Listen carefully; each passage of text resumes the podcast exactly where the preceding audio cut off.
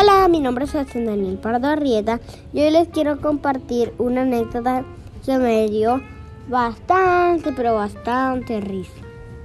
¿Se las cuento? Vale.